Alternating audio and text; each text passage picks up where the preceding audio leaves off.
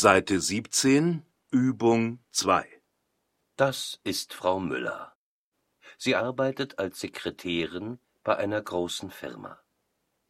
Ihre Arbeit beginnt um neun Uhr. Sie fährt morgens mit der Straßenbahn zur Arbeit. Der Tagesablauf von Frau Müller ist immer gleich.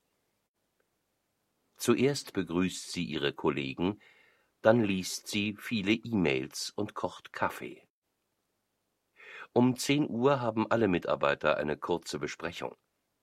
Von 12.30 Uhr bis 13 Uhr hat Frau Müller Mittagspause. Oft geht sie in der Pause in ein kleines Restaurant. Nachmittags beantwortet sie die elektronische Post, schreibt Rechnungen und vereinbart Termine für ihren Chef. Um 17.30 Uhr hat sie Feierabend